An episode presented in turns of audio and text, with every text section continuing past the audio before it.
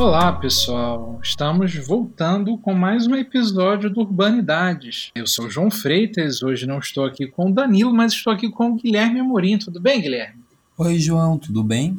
Tudo ótimo, meu caro. Mais uma entrevista muito interessante, né? Essa você, inclusive, participou. Foi a entrevista com a Diana Helene. Nossa, foi uma entrevista incrível. Diane, ela mostrou ser uma pessoa extremamente simpática, com temas de pesquisa que interessou a todos que estavam entrevistando no momento. Foi, assim, uma das minhas, pessoalmente, entrevistas favoritas. Pô, que legal. A pesquisa da Diana é sobre prostituição, direito à cidade. Ela faz campo num bairro em Campinas. E no episódio ela vai falar um pouco melhor sobre a trajetória. Mas fica, fica aqui nossas boas-vindas, né? A quem a quem está chegando agora pela primeira vez para o nosso podcast, quem retoma, quem, re, quem retorna, melhor dizendo, e a gente está muito feliz com o desempenho dos episódios, as pessoas compartilhando, o feedback que a gente está recebendo. Tem sido, tem sido muito interessante ver a repercussão do, do Urbanidades, tanto nas redes sociais quanto nos nossos grupos de convívio. Realmente está superando as nossas mais otimistas expectativas.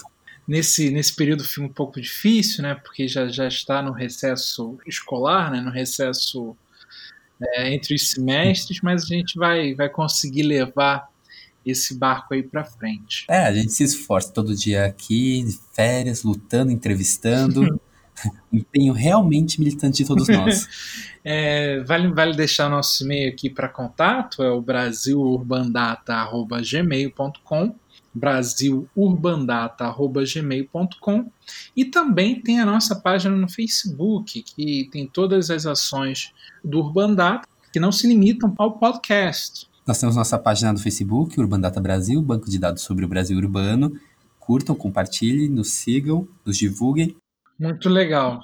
É, Guilherme, é, quem, quem está nos ouvindo no iTunes, a gente pede encarecidamente que possa avaliar, dê o feedback lá pelas estrelinhas do iTunes, que isso ajuda a ampliar a nossa visibilidade. E também os que estão nos acompanhando no Spotify tem a opção seguir, que receberá semanalmente as nossas atualizações. Exatamente. Siga a gente nessas plataformas, siga a gente também no Spotify, no Deezer, em todos os lugares que nós estamos presentes. Isso aí, meu caro. Então vamos para a entrevista. Valeu. Valeu.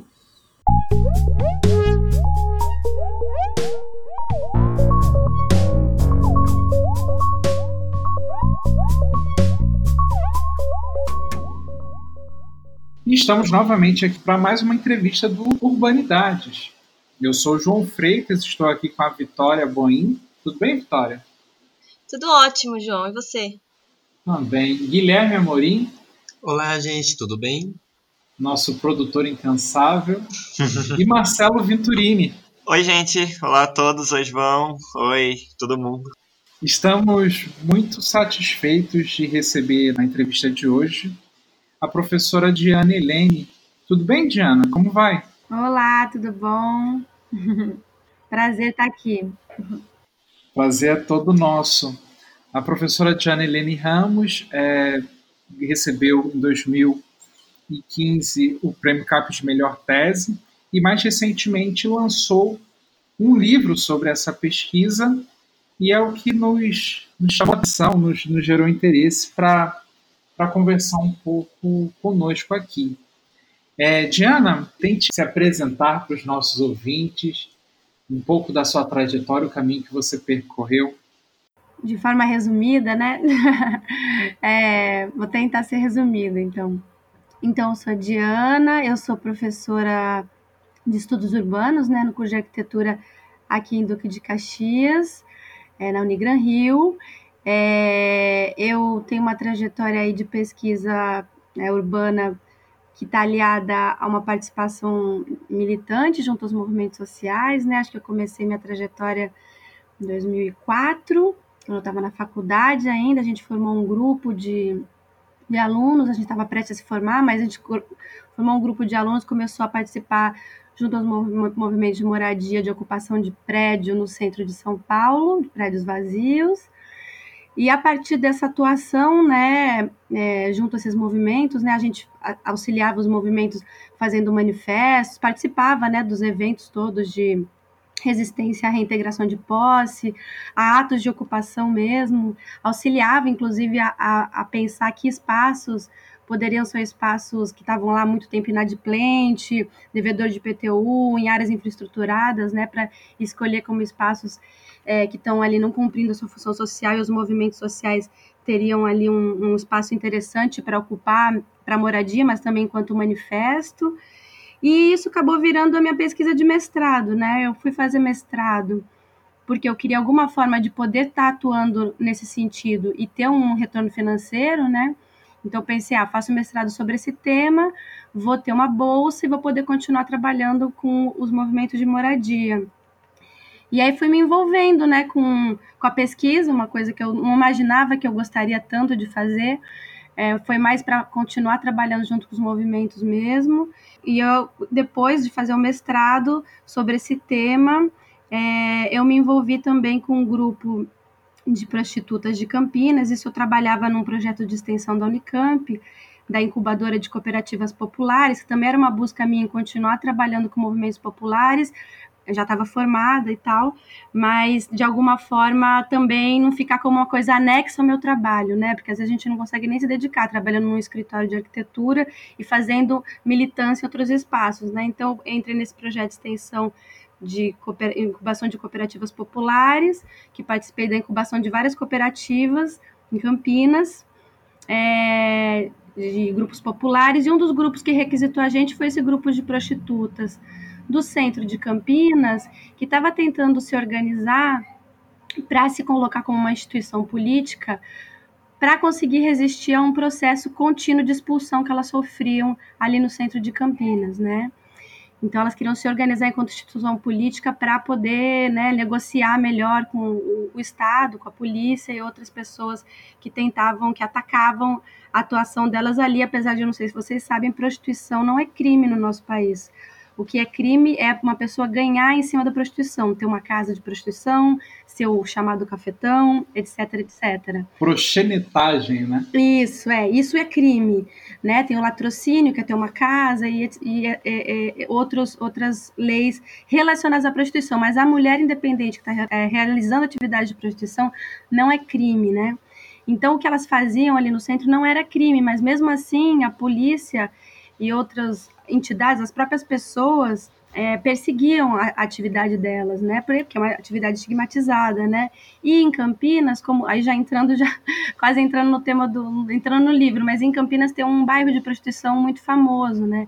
Que ele acaba constituindo uma ideia de lugar da prostituição que faz com que as próprias pessoas da cidade coloquem que quem tenta trabalhar com prostituta fora dali está fora de, de lugar, né? Então elas eram muito perseguidas não só pelo Estado, mas pela própria população e elas queriam se organizar, buscaram a gente. E quando eu conheci elas e conheci essa história toda que eu acabei de contar, eu vi que também poderia ser um ótimo objeto de, de transformação em pesquisa de doutorado, né? Eu já tinha acabado, estava no final do meu mestrado, quando eu comecei a trabalhar com elas. Eu estudava segregação da, dos grupos, grupos populares que tentavam morar ali no centro, né? Essa era a ótica que eu trabalhava para entender os movimentos de moradia ali. E eu achei que tinha tudo a ver com a questão das prostitutas, Comecei então a pensar nessa possível transformação num objeto de pesquisa e de militância e atuação junto com esse, esse movimento, que eu também considero um movimento social, um movimento das prostitutas. E, e aí eu acabei transformando isso na minha tese, né?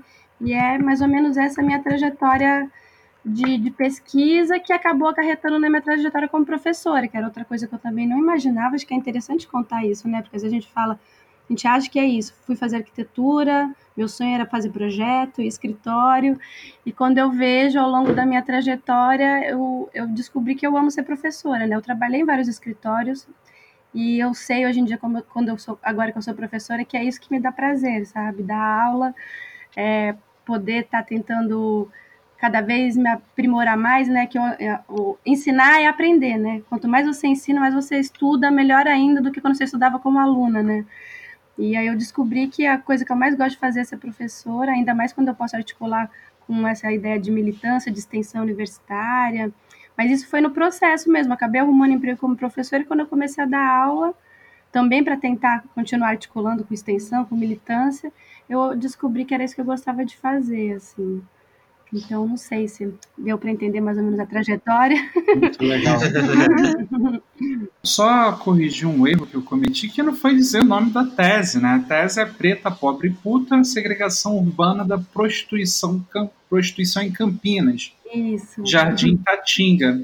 E o livro, me corrija se eu estiver errado, Diana, Mulheres, Direito à Cidade e Estigmas de Gênero, a segregação urbana da prostituição em Campinas? Isso, exatamente, exatamente. Eu tive acesso à tese, não ao livro. Uhum. O que está de diferente na tese e no livro? Tá, bom, o título é diferente, né? Você já, você já falou. A gente readecou o título, apesar de o conteúdo, é, o livro é um livro, vamos dizer, baseado na tese, né? É, como você falou, né, a tese ganhou o prêmio em 2016, tá? Só para te corrigir, a minha tese é de 2015, essa data tá certa, mas o prêmio CAPES é de 2016. Ah, foi 16, e ganhou o prêmio em planejamento urbano, né, de melhor tese em planejamento urbano. E aí, a Ana Bloom, eu fui conversar com algumas editoras que eu achava interessante de publicar um tema que é sobre planejamento urbano e gênero, e a Ana Bloom, ela tem uma publicação consistente em gênero e também em planejamento, né? Eu escrevi para eles, eles mostraram interesse, queriam publicar, e aí na adequação da tese para um livro, né? Uma coisa que eu não conhecia ainda, é, foi super interessante. Uh, primeiro tem que diminuir um pouco, porque a tese acho que tinha 360 páginas, e para você transformar num livro que seja é, comercial, comercialmente viável, para não ficar muito caro, é, não dá para ser tão grande, né? Então tem que resumir, teve que resumir 100 páginas é, do, do, texto original em A4, né? Depois no fim aqui vocês vão ver que no livro, deixa eu com o livro aqui na mão, o livro tem 333 páginas, mas não é A4, né? Eu tirei 100 páginas do, do original A4, deu 250 páginas A4 na hora de transformar no livrinho, 300 daquele menorzinho que um A4. Mas enfim, foram 100 páginas a menos da tese. Legal. E como eu já o processo de editoração demorou bastante, porque eu fiquei um ano no Canadá, porque a, o prêmio da, da Bolsa CAPES era um pós-doutorado, então eu já estava no Canadá fazendo pós-doutorado quando saiu o prêmio. E aí eu fiz mais um pós-doutorado, é. E aí eu fiz, finalizei lá o doutorado os últimos três meses e o resto eu continuei aqui a, com a bolsa que eles dão.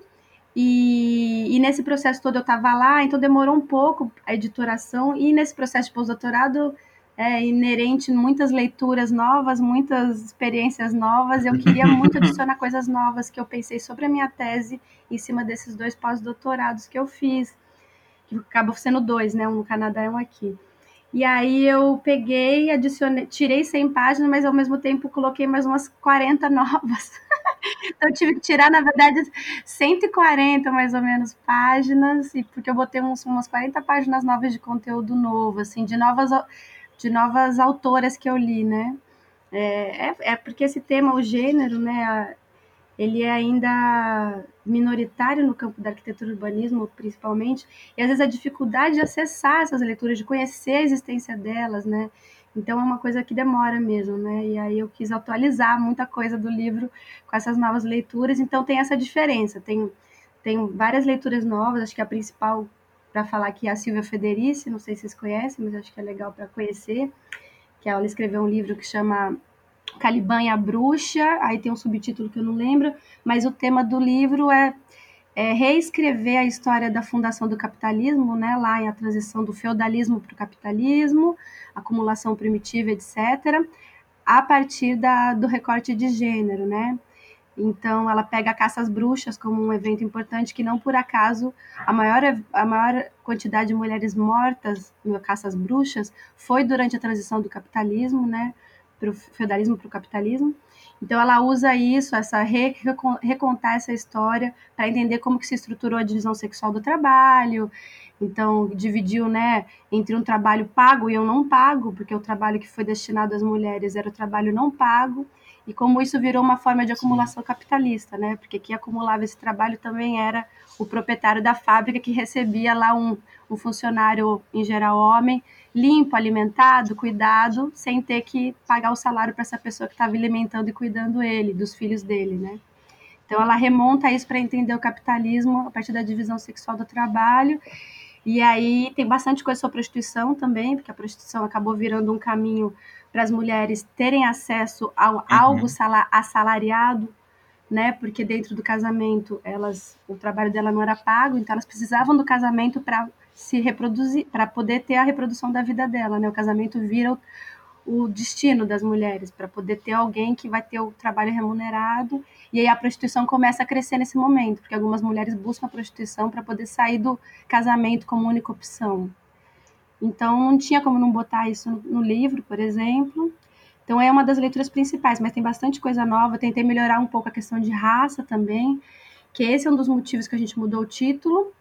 Esse título, Preta, Pobre, Puta, é uma frase, está entre aspas, é uma frase que uma das prostitutas principais que eu estudo, que, a, a que calça o livro da capa, é, a, o sapato que está na capa do livro, né? A Betânia, que ela sempre fala isso, que eu levo os três piores P's da sociedade. Sou preta, pobre puta. E aí eu quis pegar essa fala dela e colocar no, no na tese e tentei, de alguma forma, falar de raça, mas ainda é muito incipiente, eu acho, na, na tese e no livro, né? Eu estou tentando estudar mais sobre isso, mas não é um trabalho do que a gente fala que é interseccional, né? Que, de fato, tenta interseccionar todas as opressões para entender uma realidade. Então, junto com o editor, a gente pensou que muita gente buscava meu livro, por causa de Preta, Pobre Puta, achando que era um trabalho sobre interseccionalidade. E ele não é ele até, até tenta, né? Mas ainda falta muito, né? Então aí a gente achou melhor trocar o nome para as pessoas não acharem que é um trabalho sobre isso. É, e a gente acabou tirando esse nome que eu acho maravilhoso, né? É muito forte.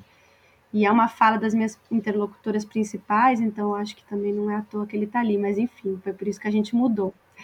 Mas isso que tem de novo, tem essa, essas novas, novas é, leituras de gênero e algumas novas leituras de raça também que eu li sobre colonialidade, também eu coloquei no livro.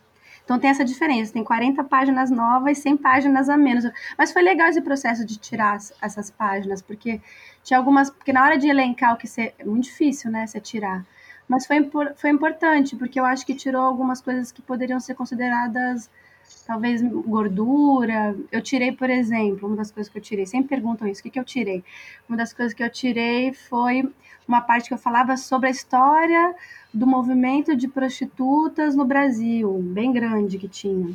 E tem vários livros que falam disso já, né? Então eu resumi e uhum. deixei mais focado na história do movimento em Campinas, que isso não tem em nenhum lugar. Então esse tipo de coisa que eu tentei tirar, coisas que talvez você encontraria em outros trabalhos e deixei as coisas que de fato meu trabalho tinha mais assim de único, né? Foi, acho que foi interessante esse processo. E atualizei com novas biografias, essa é a diferença de um para o outro. É, Diana, a gente queria saber um pouco como foi o seu trabalho de campo, como você chegou até o bairro de Jardim Itatinga, como foi seus encontros com essas mulheres? Bom, então, como eu disse, eu trabalhava nessa incubadora de cooperativas populares, na Unicamp, que era um projeto de extensão, e as prostitutas buscaram uma parceira, um parceiro nosso, que a gente já trabalhava, que era o Centro de Referência em DST AIDS, que eu acho que nem existe mais agora em Campinas, que com os cortes nos recursos para prevenção, né, acho que esse centro fechou. A gente já fazia um trabalho com eles, né, de com pessoas é, soropositivas, né, com uma cooperativa de pessoas soropositivas, e aí as prostitutas buscaram essa esse parceiro nosso, eles que elas queriam se organizar e a gente nunca tinha incubado uma associação política, eram geralmente cooperativas de trabalho. Foi até uma discussão se isso estaria no escopo, né, da, da, da do nosso trabalho, que é um trabalho da economia solidária e tal era inclusive financiada pela antiga Secretaria de Economia Solidária, que também foi extinta, né? Que a gente teve aí por alguns anos, desde 2003, foi 10 anos que essa secretaria existiu no Brasil. E aí a gente topou o desafio de ajudá-las a se organizarem, porque o nosso trabalho era de. A, a, ajudar como organiza uma assembleia, como que faz um estatuto, como que faz um regimento, como que elas eh, criam um logotipo, uma linguagem visual coletiva, tudo com forma participativa, né? E foi assim meu contato com ela. Então foi, foi fácil, né, se você comparar com outras pesquisas, que você tem que se inserir no campo, né? Elas estavam lá com a gente porque elas estavam buscando um auxílio para a organização delas. A gente estava trabalhando com elas, tinha uma bolsa, a gente escreveu um projeto, foi aprovado pelo, foi financiado pela RTS, na verdade, a rede de tecnologia social. E aí eu tinha esse trabalho com elas, eu fui criando, eu criando amizade muito grande com alguma de, algumas delas, né? E, e a partir da, dessa meu trabalho com elas que eu fui sabendo da história do Jardim Tatinho, que eu não sabia. Né? E a partir desse, dessa relação que eu vi que isso poderia ser um objeto de pesquisa, eu não tinha ainda começado o doutorado. Então a minha inserção nesse sentido foi muito fácil, né? Apesar delas serem prostitutas ali do centro, todas elas já trabalharam no Jardim Tatinga, principalmente quando jovens, tem essa diferença que eu trabalho no livro, né? Como no centro são prostitutas mais velhas, que já não querem mais trabalhar num lugar boêmio, de noite, né? Lá também se trabalha de dia, mas enfim, tem essa relação de elas quererem ficar mais independente, não ter que trabalhar numa casa.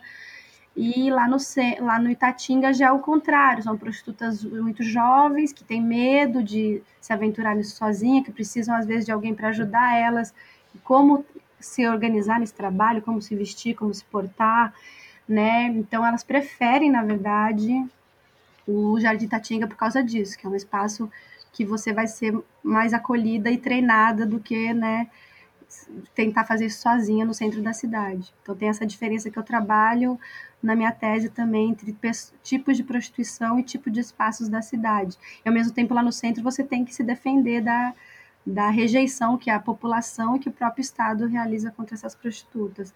Então a minha inserção foi nesse sentido, elas foram me contando essa história, eu fui achando super interessante, a gente de vez em quando ia no Jardim Tatinga fazer algum evento, Dia Internacional da Prostituta, e ou outros eventos assim, porque a sede mesmo era no centro da cidade.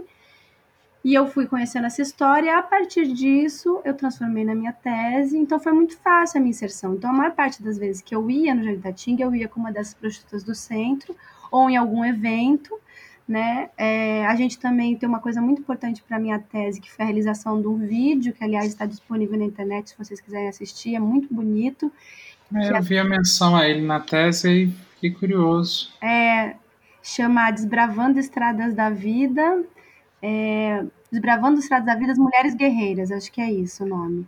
Que é um filme que elas fizeram para contar a história da associação, né? Elas requisitaram a gente. Eu, a minha tese eu realizei no IPUR, aqui no Rio de Janeiro, uhum. Instituto de Planejamento Urbano. Então, assim, eu fiquei aqui um ano e meio, mais ou menos, realizando as disciplinas obrigatórias, que as disciplinas obrigatórias do IPUR são, assim, um ano e meio de disciplina obrigatória pesada mesmo. E aí depois que eu tive meu, que eu voltei para Campinas para poder fazer o trabalho de campo, né? Lógico que eu ia bastante para Campinas sempre que tinha um evento lá, mas não estava participando proximamente, né, da, dos trabalhos da associação. Então depois que acabou esse período que eu tinha que ficar aqui no Rio fazendo essas, essas disciplinas, eu fiquei, eu voltei para Campinas é, eu cheguei a morar lá seis meses, dividido em três, três meses, né? E nesse período, porque eu já tinha minha casa aqui, meu marido morava aqui, né? Então eu fiquei lá mesmo fazendo um trabalho de campo, é, que foi só seis meses.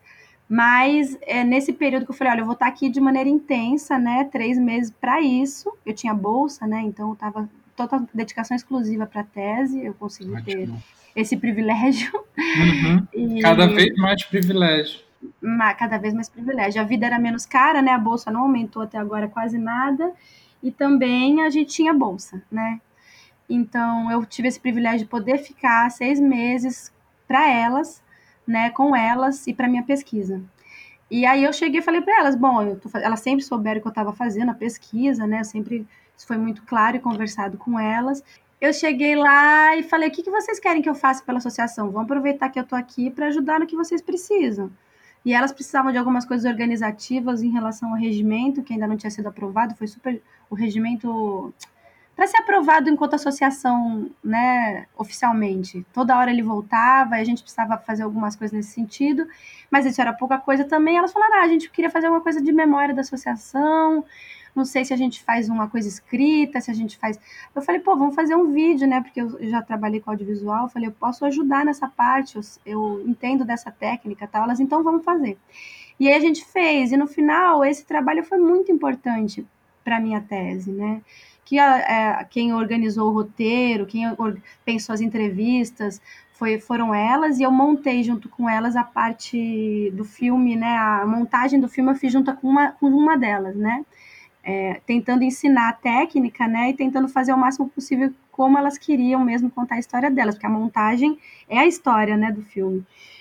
E, mas o resto é elas que escolheram, todas as entrevistas, né? E aí as entrevistas vieram cada informação riquíssima, né, para pensar essa relação entre Centro e Jardim Tatinga, que na minha pesquisa original eu queria falar mais do Jardim Tatinga mesmo, recontar essa história, é, como re, recontar como é que foi essa história que ele é de 67, né? Como que se criou esse bairro, porque foi uma iniciativa do, da, da prefeitura de organizar todas as prostitutas e isolar elas no mesmo bairro.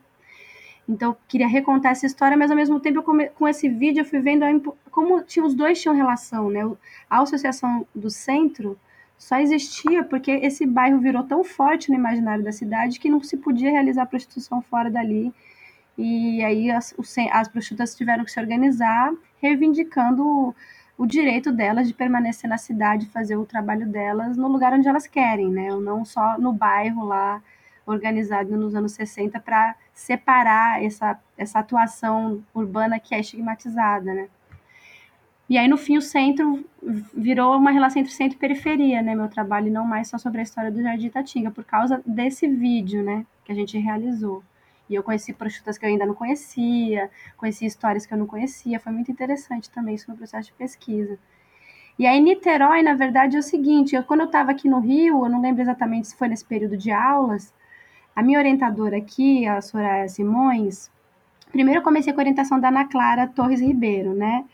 É, e aí, que era professora de Pura, eu tinha um sonho de ir para o Pura por causa dela, e ela é, maravilhosamente aceitou me orientar quando eu fui para lá, e a gente ficou, acho que dois anos quase juntas na orientação, um ano e meio, entre um ano e sete meses, e ela faleceu, né, durante esse período, é, o que foi muito triste, né? Mas ao mesmo tempo a Soraya Simões tinha acabado de entrar no IPUR, era super jovem, né? E a tese, a mestrado dela era sobre a Vila Mimosa. Ela tinha uma, eu tinha lido o trabalho dela para fazer o meu projeto de pesquisa, um trabalho maravilhoso que trabalha essa ideia da segregação urbana da prostituição aqui no Rio.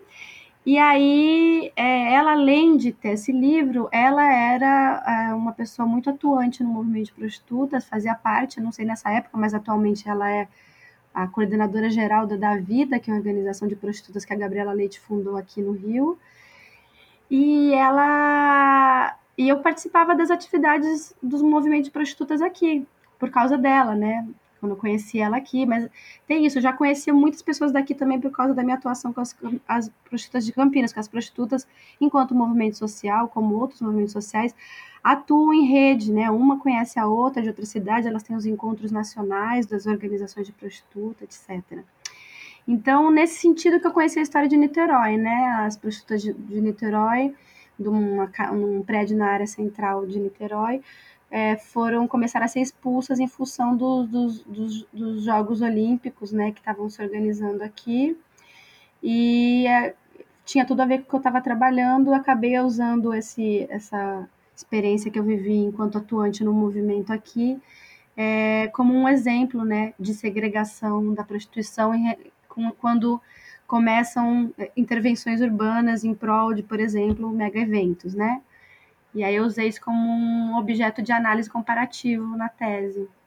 É, Diana, estava tava pensando, você falou então, o Jardim Tatinga foi um bairro construído para juntar as prostitutas de Campinas, ele foi construído nesse intuito. É. Caramba, que interessante. Falou bastante da segregação, né? Uma coisa que se trabalha desde o mestrado, que é uma coisa interessante. Eu acho né, na cidade sempre tem a, aquelas zonas, né, o que na escola de Chicago costumava chamar zonas morais, né, regiões uhum. onde alguma coisa é relativamente aceita, outras regiões que não. E eu sempre achei muito interessante como que isso se forma, né? E nesse caso foi realmente foi nesse intuito, né? Não foi, sei lá, alguma outra força externa, que nem no caso de quando se tira essa, esse tipo de atividade de um lugar, por, que nem você falou no caso de Niterói, né? Por causa de um mega evento. Lá foi construído nesse, desse jeito. Achei uma coisa interessante. Eu queria que você falasse um pouco mais sobre o que, você percebe nessa, nessa segregação, desse desenho da cidade, né? De, desses, dessas zonas onde algo é enfim, algo é permitido e não, tanto nesse caso de Campinas, que foi um lugar construído para isso, quanto lugares que acontecem meio que por outras forças. Uhum. E você nota diferenças em casos assim? Não sei que sua experiência é mais focada em Campinas, mas pelo que você conhece, você acha que tem diferença nessa formação dessas zonas urbanas, quando ela é feita especificamente para isso ou quando ela acontece? Uhum. Bom, então, quando eu descobri essa história de Campinas, eu fiquei assim passada, por isso que eh, daí que veio o meu desejo de querer fazer a tese sobre, né? Porque como assim um bairro criado, né? Planejado, né? Que não foi criado naturalmente no sentido da escola de Chicago que você está falando, né?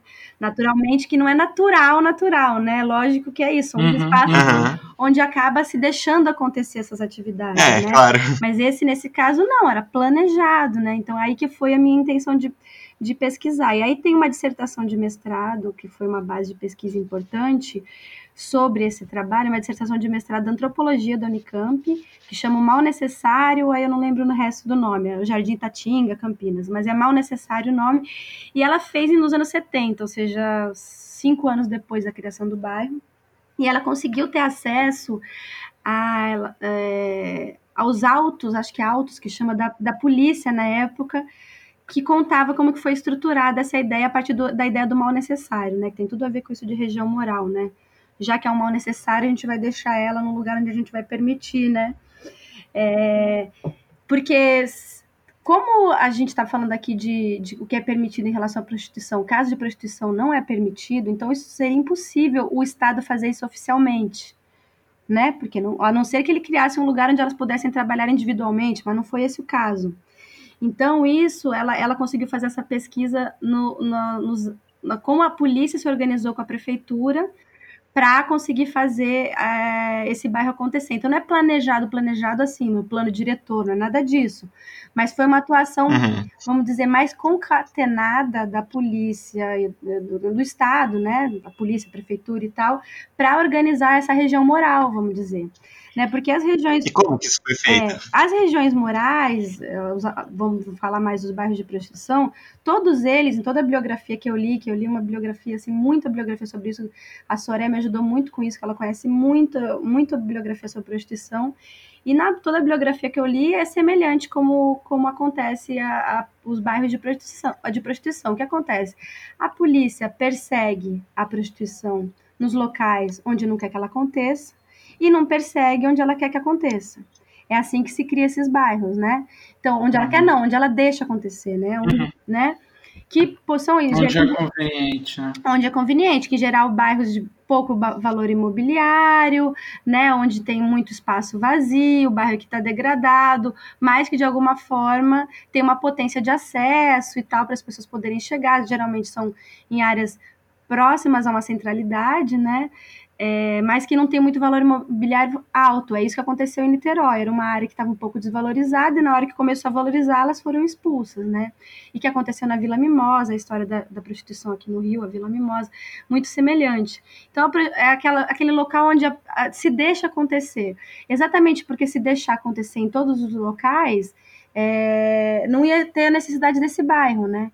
Então, isso é uma atuação concatenada, de alguma forma, da polícia, de organizar no espaço da cidade onde essas atividades podem acontecer. No caso de Campinas, isso foi mais estruturado, que foi como? É, eles escolheram é, um local novo, que ainda não existia, não é um bairro que foi sendo ocupado, que foi sendo abandonado, e elas ocuparam porque o valor imobiliário baixou.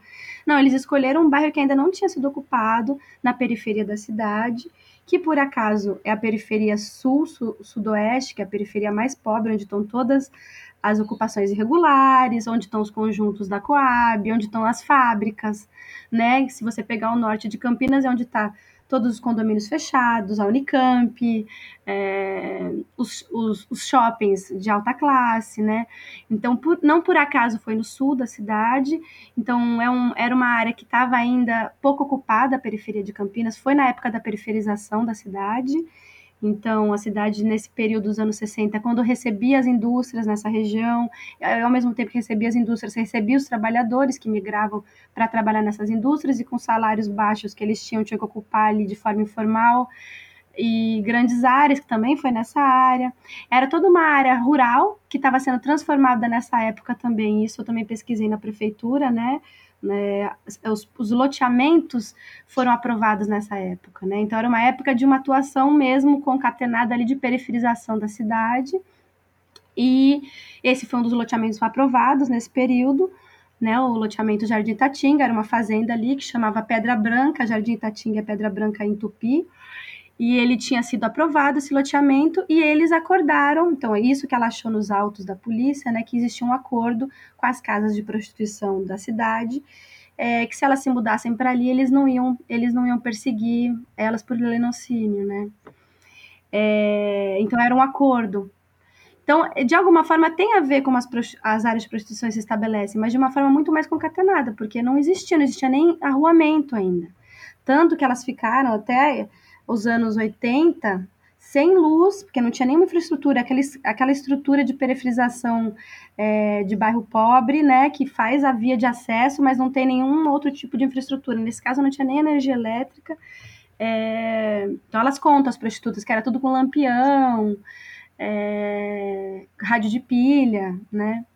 Não tinha energia elétrica, não tinha pavimentação, né? Ela só, usou, só usou mesmo os lotes, os loteamentos, elas foram comprando os lotes das donas de casa de prostituição. Falo donas porque a maior parte delas são mulheres, são prostitutas mais velhas. É, elas foram comprando essa, esses lotes e estabelecendo as casas lá. E aí, a, a, a, lá, a, a polícia não, per, não perseguia, não, não exercia a lei, né? como acontece com outros espaços morais. E com as prostitutas que trabalhavam de forma independente, que, a, que não existe lei contra elas, eles aplicavam outras leis é, para tentar tirá-las das ruas e falavam: ó, oh, se vocês trabalharem lá, a gente não vai perseguir. Então, eles aplicavam a lei da vadiagem, que é uma lei clássica para eliminar grupos populares das ruas das cidades, né? que foi usada com outros grupos populares, e a lei de atentado ao pudor, dependendo como elas estavam vestidas. Então, usava essas leis, ou a, violência clara, e usava a violência quando tinha que fazer a coisa ficar legítima, enquadrava numa dessas leis, mas a, a violência era enorme, né? É um grupo estigmatizado, é, que a violência acaba sendo, da polícia acaba sendo pior ainda, né? Então, tem relatos das prostitutas, inclusive, de tortura, assim, de choque no bico do peito, nesse nível. E, e aí elas, para obrigarem elas não trabalharem nas ruas. Que é uma coisa que se é exatamente o que eu falei, acontece em outras regiões, né? Inclusive isso de tortura, tá? Eu achei em outros trabalhos de pesquisa em áreas de prostituição da mesma coisa. Onde não quer que acontece, atua dessa forma, onde eles deixam acontecer, né? Só que em Campinas tem essa estrutura, né? Que foi criada do nada. Então as casas construídas lá foram construídas desde o começo para ser casas de prostituição né? Não foi ocupado depois. Eu acho que isso que tem diferente em Campinas e que acaba fazendo que esse bairro é, seja um, um, espaço muito mais forte no imaginário da cidade, né? Enquanto lugar de prostituição. Uhum. O tamanho dele também eu acho que tem a ver com isso. Ele é considerado o maior da América Latina. Não tem nenhuma pesquisa que prove, mas ele é considerado o maior da América Latina. Do que eu, dos que eu conheço, eu conheço muitos bairros de prostituição por causa da minha pesquisa, da minha atuação com esse movimento social. É o maior né? Muito grande mesmo, são Ai, são 13 ruas, se não me engano agora o número certo, gente, já não lembro mais.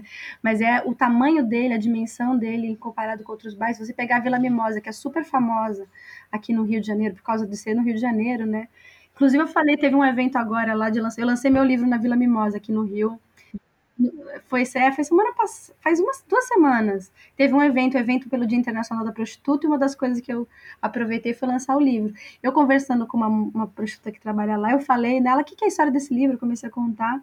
E aí ela falou assim: não, mas o maior lugar de prostituição é aqui a Vila Mimosa, duvido que esse em Campinas seja maior. E a Vila Mimosa é assim, é uma rua. É uma rua de prostituição, entendeu? Não tem nem comparação, assim. Mas, assim, é, realmente, em relação a outros locais que eu conheço, é em geral isso, uma rua, duas ruas, uma rua e duas ruas adjacentes, né? as áreas de prostituição. E Campinas, assim, é um bairro, né? Um bairro, um bairro inteiro. Inclusive, uma das coisas que eu uso para descrever, né, quanto esse imaginário de lugar da prostituição é forte em Campinas, tem algumas casas que não são de prostituição, são pessoas que, na verdade, são familiares ou que trabalham cuidando de filho de prostituta, lavando roupa, mas essas estão ligadas à prostituição de alguma forma, mas são casas que não são casas de prostituição, né? Bordéis. E aí as pessoas põem placas na porta, casa de família.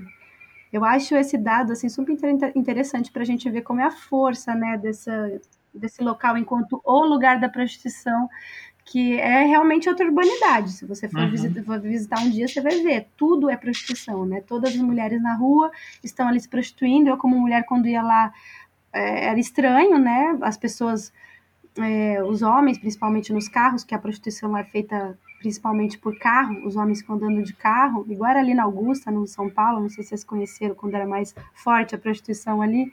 Então eles ficam andando de carro e as mulheres nas calçadas, e dali eles vão para dentro das casas, né? E aí você tá andando ali, os, o, principalmente os homens nos carros não entendem muito o que, que você é, né? Porque você vê aquela mulher ali que não, não tá. De fato, não é o lugar mais comum para você encontrar uma pesquisadora, né? Então é causa realmente estranho. É, não tem nenhuma outra, outra mulher atuando uma coisa diferente disso, né? Ou um homem que não seja cliente. Né? Não tô generalizando, lógico que tem o cara no bar, sei lá, uma faxineira, enfim.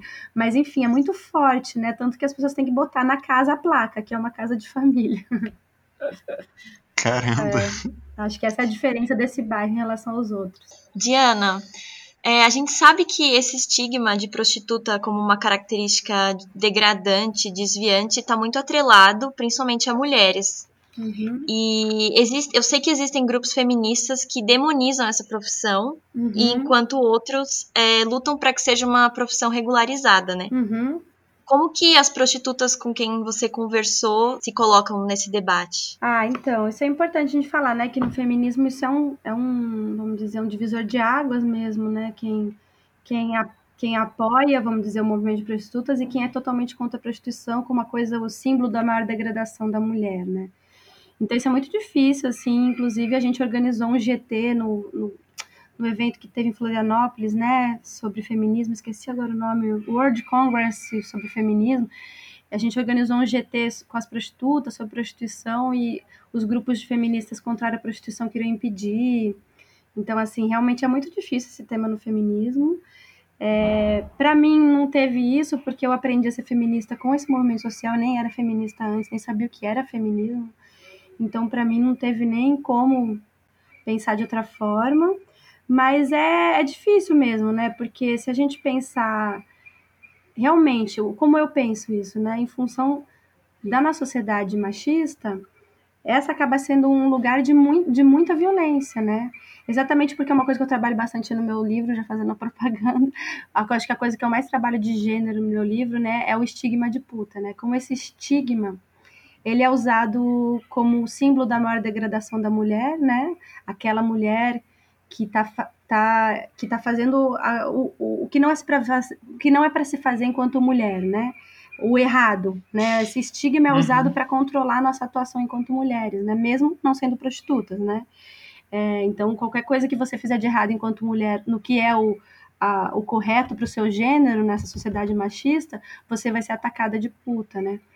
Então, eu uso isso para trabalhar como o movimento de prostitutas, na verdade, está querendo desconstruir esse estigma que, na verdade, afeta a todas nós. Mas nessa sociedade como ela é, realmente é um espaço possível de muita uh, violência, não só violência física, mas mais violência de estigma para a sua constituição como, pessoa, né, de reconhecimento enquanto pessoa.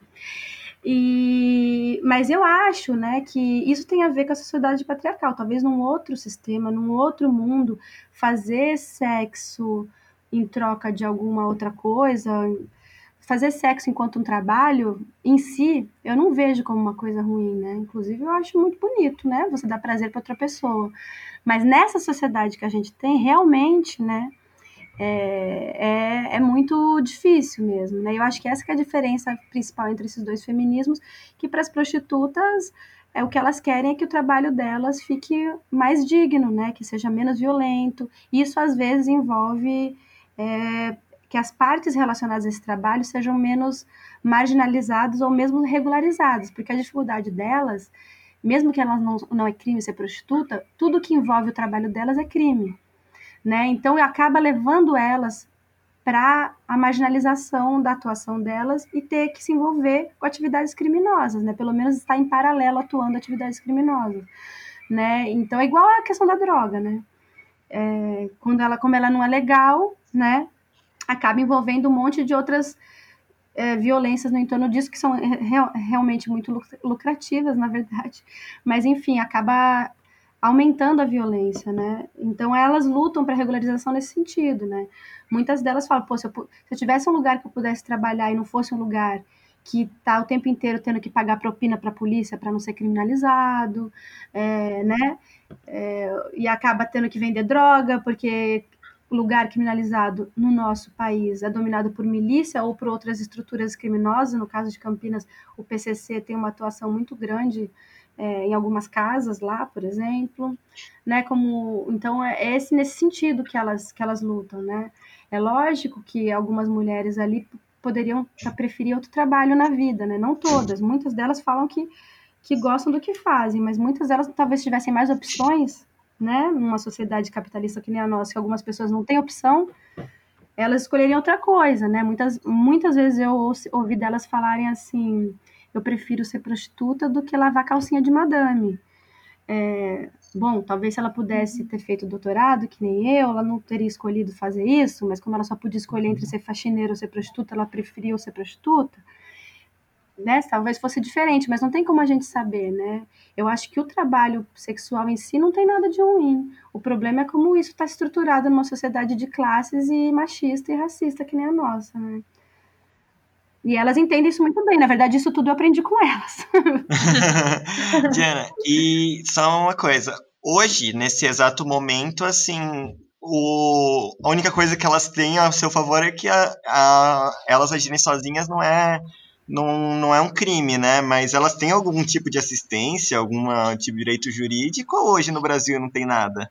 Não, então, hoje no Brasil elas, elas conseguiram, mas por causa do movimento delas, tá? Foi uma luta delas, elas foram colocadas no, no. Ai, gente, diretório não de ocupações, né? É uma ocupação regulamentada. Então, elas podem, enquanto profissional liberal, se registrarem e pagarem INSS e poderem ter, por exemplo, o direito a se aposentar, porque ela é uma ocupação registrada. O que acontece é que a maior parte delas não quer se registrar como prostituta porque não quer ter isso na carteira de trabalho, porque uhum. é uma, uma, uma profissão extremamente estigmatizada na nossa sociedade, né? Então, as que estão na frente do movimento, que são aquelas que mostram a cara, que é outra coisa que eu mostro, falo bastante no meu trabalho também, que essas pessoas que estão na frente, elas mostram a cara, elas vão lá e falam, eu sou prostituta, né? Que não é uma, um privilégio que todas podem ter, né? Que tem que esconder da família, que não querem ter que enfrentar a violência que vai ser elas mostrarem a cara e tal. Então, na, essas, essas colocam mesmo como militância lá e não tem problema de colocar isso na carteira, mas muitas delas uhum. colocam faxineira, né, para não ter que ter esse estigma na sua carteira de trabalho. Então, ao mesmo tempo que isso está regulamentado, uma coisa que elas trabalham bastante, que eu acho que é importante, que não adianta regularizar e regulamentar se a gente não está ao mesmo tempo desconstruindo o estigma, né? Porque aí muitas delas não vai querer trabalhar um lugar uhum. que se diz casa de prostituição oficialmente, ou colocar na carteira de trabalho por causa do estigma, né? Então as duas, têm, as duas coisas têm que atuar junto, é isso que elas tentam atuar enquanto movimento social, ao mesmo tempo que estão lutando para a regulamentação, elas fazem um evento na praça pública, que é outra coisa que eu conto no livro também, o DASPU, né, que é o, no, desculpa, o Puta Day, que é o, o, o, dia da, o Dia Internacional da Prostituta, que elas escolheram uma, uma das vezes que elas comemoram todo ano a fazer no centro de Campinas, então pega e faz um desfile, o desfile da Daspu, né? Essa, essa parte da, da vida que produz roupas para as prostitutas e que, mas mais que tudo, realiza desfiles com prostitutas nas áreas urbanas da cidade como uma maneira de manifesto, né? Que elas chamam de passarela passeata, que é uma maneira de, construir, de desconstruir estigma, né? A partir de, um, de, um, de uma performance, né? Uma performance urbana, que é uma outra forma de atuação de um, de um movimento social, desses novos movimentos sociais, né?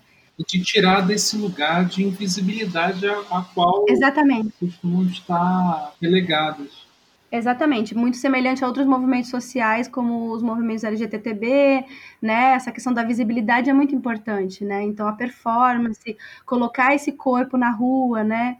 É, vestido como uma puta, atuando como uma puta. Então, eu coloco algumas fotos no livro, né? Desse, desse evento que elas fizeram o desfile e, e fizeram lá, né? Uma dança sensual de, de salto alto e fio dental em frente à Catedral de Campinas, tem a catedral no fundo com elas de fio dental, fazendo essa dança, ou seja, mostrar essa identidade, atuar performaticamente na desconstrução desse estigma a partir da visibilização, que é isso que você falou, dessa identidade. É, Diana, adorei tudo que você falou, achei muito incrível. As próprias trabalhadoras sexuais têm a falar sobre isso justamente nessa linha, eu queria fazer uma pergunta. Se você acha que tem algum relato de campo que vem à sua cabeça, você fala de tudo isso, uma coisa marcante, uma coisa interessante que você queira compartilhar conosco e com nossos ouvintes. O meu trabalho, a Soraya é antropóloga, né? E eu, desde o mestrado, eu tento fazer uma atuação, atuação mais próxima à antropologia, né?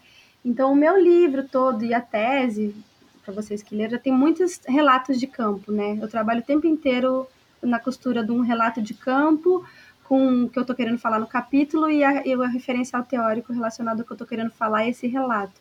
Então tem milhares de relatos. O mais legal, talvez, é o da primeira vez que eu fui no Jardim Tatinga, né? Que eu nem estava ainda fazendo o doutorado, mas eu acho que ele é muito forte. Foi a primeira vez que eu fui no bairro. A gente foi fazer um, eu conto isso no livro. Eu, a gente foi fazer um, uma homenagem para as prostitutas, né? A, a, associação queria fazer essa homenagem, a gente foi auxiliar. E a homenagem foi distribuir. Tinha um grupo de teatro que era parceiro que foi junto. Eram três homens que se vestiram de terno e todos bonitões, assim, e eles eram músicos também. E eles fizeram uma serenata. Eles iam em cada bordel fazia uma serenata para elas, umas músicas de amor, assim, bem brega, bem lindas.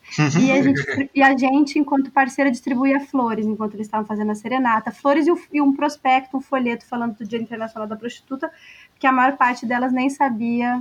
Maior, muitas pessoas nem sabem que a prostituição não é crime, né? Inclusive. Que é, o trabalho individual não é crime. Então, assim, de tão né, estigmatizado, invisibilizado que é essa atuação. Então, a ideia era essa. E aí a gente fez isso. E aí já foi aquela coisa extrema, porque tinham várias mulheres, a maior parte das pessoas que trabalham nesse, nesse projeto de extensão são mulheres, e que não são prostitutas, tá? E a gente estava lá, e já, a nossa inserção já criava um estranhamento. Então, ao mesmo tempo que a gente tinha o estranhamento de entrar naquele lugar onde todas as mulheres estavam seminuas, é, exibindo seios, é, é, é, uma outra urbanidade, né? Ao mesmo tempo, a gente... E a gente era os estranhos ali, né? Então era muito louco. Elas são estranhas quando estão fora dali e a gente era os estranhos ali, né? Teve uma hora que passou um cara e começou a gritar pra gente que ali não era lugar de bagunça. Muito engraçado, né? Porque a gente tava. O que a gente estava fazendo ali foi considerado bagunça para a urbanidade, as formas de atuar daquele espaço, né? E, é, talvez uma serenata dessa em qualquer outro lugar não seria considerada bagunça, né? Sim. É, e é isso, eu estava com uma câmera fotográfica tirando foto da, da, do evento e aí, uma hora passou um cliente, ele viu que eu estava com a câmera fotográfica, ele fechou a janela rápido, né? Então, essa questão do estranhamento mesmo essa, eu acho que o, esse, esse performance que a gente fez mostrou bem como que são locais completamente diferentes. O nosso local, enquanto ali estudantes e tal, e o local da, da, que a gente estava entrando, que era o bairro de prostituição. Mostrou como esse lugar, enquanto eu acho que é uma coisa que eu trabalho também no livro, eu não falei, porque ele, enquanto periferia, né, e é um bairro que está isolado por, pela rodovia Santos Dumont, você não tem acesso fácil, ele não tem continuação no tecido da cidade. É difícil chegar a pé, você vai chegar de carro ou de ônibus.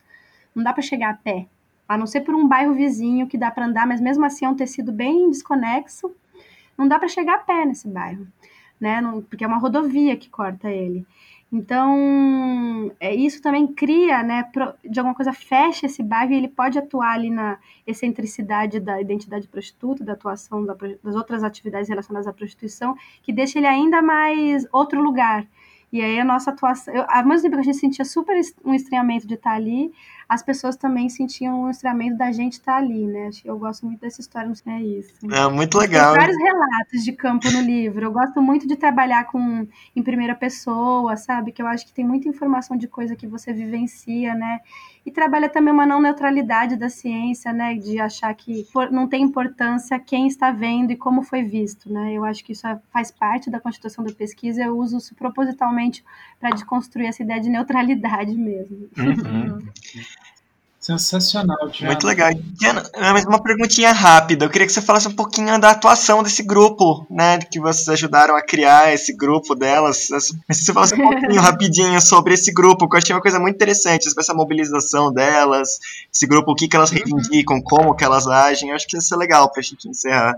Tá, legal. Só para dizer assim que uh, o movimento de Campinas também se criou inspirado por várias outras associações que já existiam desde os anos 80, a primeira dos anos 80 aqui no Rio. E o de Campinas foi um pouco mais tarde, né? É, 2007, acho que a gente conseguiu fazer a fundação.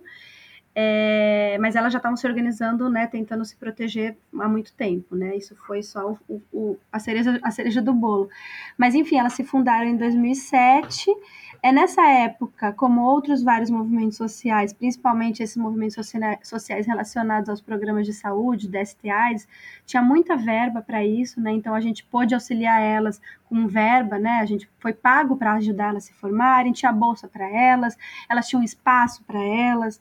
Então, esse, esse momento foi muito importante também, acho que é importante colocar, né, como a atuação do Estado, de alguma forma, pode ajudar, né, na, nessas organizações, ainda mais organizações que são organizações muito marginalizadas, de pessoas que já estão ali na margem mesmo, de pessoas que têm pouco acesso à, à renda, pouco acesso à cidade. Então, isso foi muito importante para o empoderamento delas. Acho que é importante a gente falar, na, ainda mais na conjuntura política que a gente está hoje, porque tem tudo a ver com falar como elas estão atualmente. Hoje elas são super fragilizadas, porque elas não têm mais uh, um apoio que não seja um apoio de outros movimentos, movimentos sociais que se articulam em rede ali em Campinas, que isso foi muito legal também da gente ter observado elas construírem ao longo desse tempo. As mulheres de periferia são uh, mulheres de periferia de Campinas, acho que é um movimento, elas fazem parte desse movimento, é, elas participam das marchas das vadias, das passeadas feministas, das passeatas da CUT, a sede da associação por um tempo foi na CUT, no centro da, da cidade, então elas são muito engajadas com os outros movimentos de esquerda ali da cidade, né, mas, ao mesmo tempo, como elas não têm mais um, um auxílio financeiro, né, fica muito difícil, né, porque, como qualquer outro movimento social, aí tem que trabalhar uh, na, muito mais na prostituição e menos na militância para conseguir se manter, né. Então, elas estão um pouco fragilizadas atualmente, estão ali na, na, na luta mesmo, como elas podem, né? A gente perdeu também uma das, uma das prostitutas mais, das mais importantes, mais velhas da associação, que foi assassinada né? A gente acredita que foi por uma pessoa. É, é, é, foi lógico, né? Por putofobia, feminicídio, né? Ela foi morta um número absurdo de facadas. Então é feminicídio, mas a pessoa também acusou ela de macumbeira, então pode ter a ver com uma coisa de fundamentação religiosa também. Acho que tem a ver também com esse movimento, esse momento de conjuntura que a gente está né, muito violento, né? Principalmente em relação a esse tipo de pessoa, uma puta, né, mestiça, é, né, que não é de uma religião católica, que mora na periferia, no bairro mais violento de Campinas. E, então é isso, acho que tudo isso. É, recentemente também elas fizeram uma homenagem para ela, faz um ano que ela morreu. Eu tenho uma homenagem para ela no livro também, porque ela era a prostituta que eu era mais amiga de todas. Fico até emocionada de falar. E e é isso, elas estão perderam essa, essa companheira que era uma das mais, mais importantes, mais velhas, é, não tem verba, então elas estão na luta. Elas recentemente fizeram na associação, elas têm uma subsede da associação no Jardim Tatinga atualmente, né? E elas fizeram uma placa para para Sandra, essa prostituta que foi assassinada, em homenagem a ela, com a ajuda da CUT, né, para conseguir verba para fazer. Então elas continuam atuando, né? Mas num momento difícil, né? Que ó, quando elas não conseguem se dedicar à sua militância, elas vão ter que trabalhar e não vão poder participar, de repente, de um evento nacional, de uma atividade de ir falar cara a cara com as prostitutas que estão ali na rua para informar, para ajudar em algum problema que elas tenham, né? Mas elas estão resistindo, né? Como outros movimentos sociais, esse momento difícil aí, né? Estão aí, estão aí atuantes. Teve agora, 2 de junho, né, o Dia Internacional da Prostituta, elas fizeram uma festa no Itatinga, eu fui também, também lancei o livro lá. Fiquei muito feliz de poder lançar o livro lá. Esse dia que elas fizeram a homenagem à Sandra com a placa é, colocada lá no Itatinga. Então, aí resistindo, fazendo, ainda estão realizando esses eventos, como elas podem, mas estão ainda se organizando, bem diferente do que tinha antes, né? A associação tinha mais ou menos 10 prostitutas atuantes, na época que eu trabalhei em 2007 a 2010, mais ou menos, depois que eu vim para aqui para o Rio, em 2010 eu vim para o Rio. É, na época que eu fiz o trabalho de campo, tinha umas quatro, cinco, porque já também não tinha verba, a Senai já tinha acabado, o RTS não estava financiando mais. Elas conseguiram grana de um fundo internacional destinado à Associação de Prostitutas por um tempo. Também ajudei a escrever o projeto para elas conseguirem esse fundo. Mas atualmente elas estão sem verba nenhuma e a, quem está atuando, uma prostituta foi assassinada, né? E aí elas estão com duas prostitutas atualmente só na associação, para ver a diferença, né? E como essa conjuntura atrapalha a organização dos movimentos sociais. É isso, mas estou na luta. Sem dúvida, Diana. Para encerrar, além da, de agradecer a sua generosidade, de ceder parte do seu tempo para conversar conosco, também com os nossos ouvintes sobre sua pesquisa, Gostaria de saber se você tem uma mensagem para a gente encerrar essa gravação. Ah, acho que a minha mensagem é, enquanto professora que trabalha com urbanismo, é a gente tentar, né, sempre estar tá olhando para a cidade de uma maneira para além do que o planejamento urbano coloca, né? Tentar ver como a cidade tem grupos que estão ali lutando para o seu direito na cidade, estão completamente invisibilizados, né? Eu acho que é isso, tentar pesquisar mais sobre esses grupos, atuar junto deles, pensar as cidades a partir da atuação desses grupos, né, em conjunto com eles, não sei. Não sei se é uma mensagem boa, enfim. É, é isso. Obrigada, gente. Eu que queria agradecer pelo convite, um prazer enorme. Quando estiver no ar, me falem que eu quero passar para o movimento de prostitutas também, tá bom?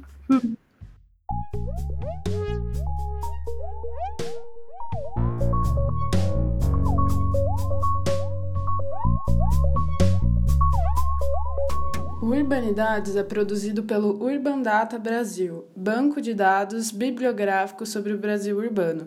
O Urban Data está vinculado ao Centro de Estudos da Metrópole e está sediado no Departamento de Sociologia da Universidade de São Paulo. Urbanidades é feito por bolsistas e associados sob coordenação da professora Bianca Freire Medeiros. Visite nossa página no Facebook.